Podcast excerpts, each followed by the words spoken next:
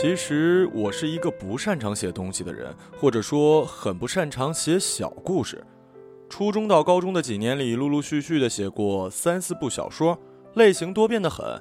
主要呢取决于我当时读什么样的书。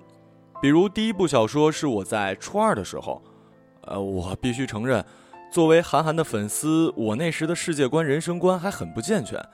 当然了，我还没堕落到去看那个什么小四的书。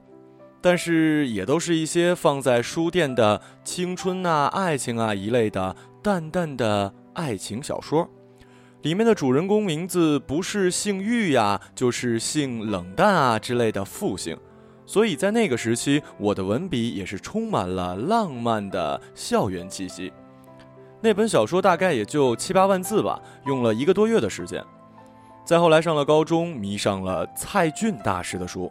所以在转学之前的一个星期里，我奋笔疾书，以每天大稿纸七八页的速度，完成了我的第二部推理悬疑小说，大概十万字吧。再后来去了艺术高中就没写了。再到临近高考的一百天，回到普通高中，我再一次进行了文字创作，写了最后一部既有爱情又没那么矫情的第三部小说《高白》。其实我之所以在艺术高中期间中断了文学梦，是因为艺术高中的老师不怎么讲课，上课也像大学一样，课上的我们完全没有紧张感，这也就堵塞了我的文学灵感。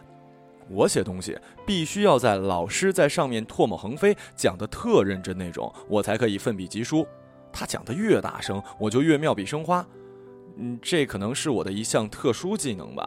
就像上了大学之后再也感受不到上课说话吃东西的快感一样，我一定要在别人让我干什么的时候不干什么，那样才爽。当真不管你了，那就没意思了。综上所述，已经到了大学快结束的我，也就再也没有想过写点什么东西的欲望。不过，我答应了一个人，要给他写一个故事。况且这次不需要我为主人公是否姓欲还是性冷淡的问题纠结，也不用考虑故事里应不应该加上一点推理悬疑的剧情，因为这就是一个发生在我身上的事情。我和他认识的很电影情节，呃，其实之后发生的事儿，现在看来，我认为也挺罗曼蒂克的。那天我在奶奶家无聊的捡瓶子，打开一个，里面写着。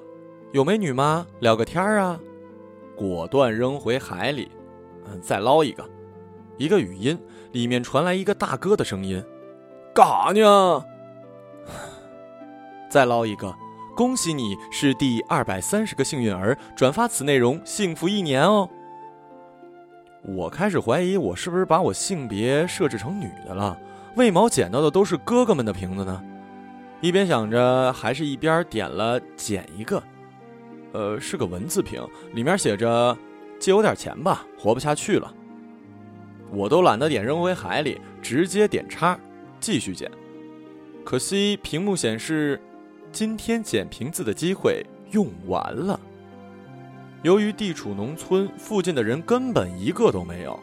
看了会儿电视，实在没意思，拿出手机，看到里面只有一个：“借我点钱吧，活不下去了。”我回了一句。借多少啊？二百。你把账号给我，我一会儿给你打过去。真的假的？真的。人间自有真情在啊！你不怕我骗你啊？不怕。你是个好人，那就不问你借了。后来他问我，我当时怎么就那么大方，对一个陌生人就敢借钱？我告诉他，我那是无聊，和他闲扯淡。我又不是弱智，就这样，我们算是认识了。她是安徽的，我称呼她为二小姐，因为她总是问一些很弱智的问题，或者给我很弱智的回应。本来嘛，聊天就是这样，问问对方叫什么、多大了、多高啊、哪儿的人，发张照片呗，然后彼此发现丫真丑，就再也不联系了。本来感觉我们也就是这样了，不过很奇怪，我们相互都没问这些。像朋友一样聊了起来，聊天气，聊学校里的事儿，似乎我们对彼此都没那么好奇，或者说怕查完户口之后就没什么说的了。不知不觉我们就聊到了开学，两个月就这么过去了。在这期间，我用很委婉的方式知道了她的名字、身高、在哪儿上学、有没有男朋友。这个是个技巧，上来直接问太屌丝了。比如你想知道她有没有男朋友，你可以说：“哎，今天这么闲，没和男朋友出去啊？”不同的方式呢，给人的感觉就不一样。就像郭老师说的：“我想和你睡觉是流氓，我想和你一起起床，那就是徐志摩呀。”不过他却很直接的问了我这些问题。不过想直接查户口这事儿呢，对于女生来问男生不是屌丝行为。为什么？因为他们是女生啊。慢慢的聊得来，不免俗套的想要对方照片儿。我的确在尽量表现的不屌丝，可毕竟还是有一个屌丝的心呢。他给我发了四五张照片儿，可是我就算是一个 PS 白痴，我也能看出来这几张照片都不是一个人，而我却单纯的把自己的照片给了他。我质问他，他说看了就没神秘感了。我说那你要我照片啊？他说是啊。为什么？因为她是女生。我们开始像网恋一样的聊天扯淡，大家都是过来人，我就不累数了。就这样过了半年，我已经彻底的了解了这个女孩。她家挺有钱的，老爸开公司的。过了一段时间，可能还要安排她出国什么的。嗯，这么说吧，就是电视剧里的白富美。而我除了不矮之外，很穷也很矬。艺术还真是来源于生活呀。他说了，他不在乎这些，还说要在十一来看我。我说算了，我没见过网友，太尴尬。他说他不是网友，是微友，不算。我还是一边嘴上说着别了别了，你家虽然有钱，可你生活费也不多吧？来我这儿太费钱了。一边心里还是挺期待见到他的。他说你不用管了，十一等着我吧。就这样，我满怀热情地攒了一个月的生活费，等到十一见我人生的第一个微友。结果呢？结果和偶像剧不一样，啊不，在他打来电话的那一刻，我觉得这结果就他妈的是《法制进行时》的节奏啊！他在电话里说，正好他哥哥十一结婚来不了了。我心想。丫的不会四五十了吧？然后一农村留守妇女，把自己说成一巨好的人，骗取我这纯情小少男的感情啊！好在没被骗钱，这种事儿我看多了。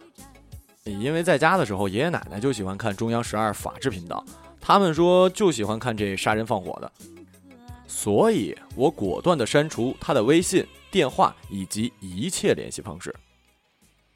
风平浪静的大学生活，该怎么过还是怎么过。又是一年寒假放暑假，又是圣诞节，我的联系人里显示有一个新的申请。哼 哼你猜对了，是他。我点了确定，然后他发来消息说最近怎么样？我说还好。你呢？他说也还不错，刚从意大利回来。我心想你丫还够执着的呀，还没忘之前跟我说出国的事儿哈。我有一搭没一搭的跟他聊着，然后他发了一张照片给我。这张不是之前的任何一张，看上去也没 P 过。虽然不是很漂亮，但是和声音是相符的，是一个萌妹子。好吧，我承认，屌丝无聊的我又一次和他网恋了。是的，我已经过了爱做梦的年纪了，但大学确实没什么喜欢的，或者说我一直就没找到我真正喜欢的。本人不帅，但是从没追过女孩，都是被追。嘿嘿，由我自己推出的理由是，男生看女生相貌绝对占百分之七十到八十，但女生看男生好像就没那么在意了。而且大学的大部分恋爱，在我看来也都是肉体上的相互满足而已。我自己有手，为什么还要找一个不喜欢的女生呢？而她正好满足了我空虚的精神层面。我们像男女朋友一样打电话、聊微信。除了不能身体接触，其他的和情侣都无异。这期间呢，他有意无意的提到说来看我，我说随你吧。我现在呢对你是没有期望，就不会有失望。你愿意来，到了给我打电话，我去接您；不愿意来很正常，省着我空欢喜。后来我们约定说今年圣诞节见，因为那天是我们认识的日子。算上中途不联系的几个月，我们已经在一起超过一般的网友聊了两年了，见个面也算是理所应当吧。然后在火车站随便再买两张票，去一个地方旅行一个星期。发自内心的来讲，我是一个很没安全感的人。别人骗了你一次，我就很难再相信这个人。所以我其实对这次所谓的见面没抱太大幻想。我到你们市客运站了，你家在哪儿？我打车去找你。在一个我还没醒的早晨，他打电话说到我这儿了。怎么样，够偶像剧的吧？我来不及洗漱，穿上衣服就出门，在车站看见了一个和照片上没什么差别的女孩。呃，这么说吧，可以打个八十分。就这样，两年没见面的我们在一起过了四天。这四天，我带他去了这座城市最著名的小吃，吃了最好吃的东西。四天后，我们依依不舍地分别。我答应他下个月去他的城市看他。于是乎，我开始了新一轮的攒钱。之前的那些钱在这几天都花没了。由于特殊原因，我不坐飞机，再加上飞机太贵，我买了去他那里来回的火车硬座。十六个小时的颠簸后，我在车站看见了他。他把我招待的当然要比我对他好，毕竟经济基础决定上层建筑嘛。四天后，我再次登上火车，再次经过十六个小时，回到了我的大学。讲到这儿，可能很多人都睡着了，因为我的故事似乎没有高潮，没有泪点。实际上呢，嘿 实际上就是没有泪点。我说了，这是一个真实的故事，在我的认知里，这已经是真实生活里比较神奇的了。而我写这篇文字，其实也是因为答应他把这个当做一个礼物送他。我答应在我回来的一个星期之内把这个给他。可现在已经过去一个多星期了，不知道是不是因为答应他的事情没办到，他已经三天没和我说话了。而我又是一个怕成为别人累赘的人，所以也没有打扰他。其实，在我去那儿的火车上，我就很享受那个时间。虽然那时我在车上身体上很累很难受，可是我可以明确的知道，那不是我们最好的时候。而我很开心的是，那时我们起码还没有到最好的时候，而我还在这个路上，并不是像现在，可能他已经不喜欢我了。记得你说过你不会结婚的。我说，我也希望可以如此。那么，希望我们真的最后可以成为萨特和波伏娃吧。晚安，二小姐。